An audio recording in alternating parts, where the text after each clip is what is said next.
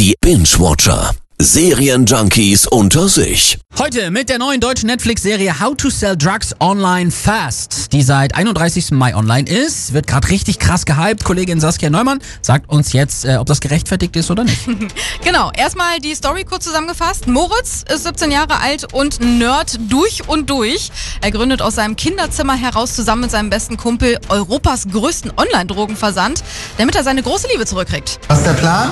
Wie verkauft man Drogen im Internet? Boom.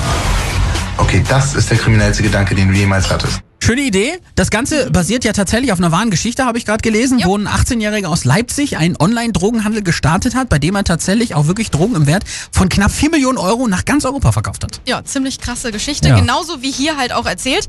Die Gastauftritte, die können sich übrigens auch sehen lassen. Mit dabei sind unter anderem Olli Schulz, Ulrike Volkerts oder auch Jonathan Frakes. Den kennen wir ja Oh. aus X-Factor, das Unfassbare. Legendärer Typ. Ja, und der Drogendealer, der wird übrigens von Bjarne Mädel gespielt, alias Ernie aus Stromberg und der Tatortreiniger. Ich habe gehört, dass sie Ecstasy verkaufen.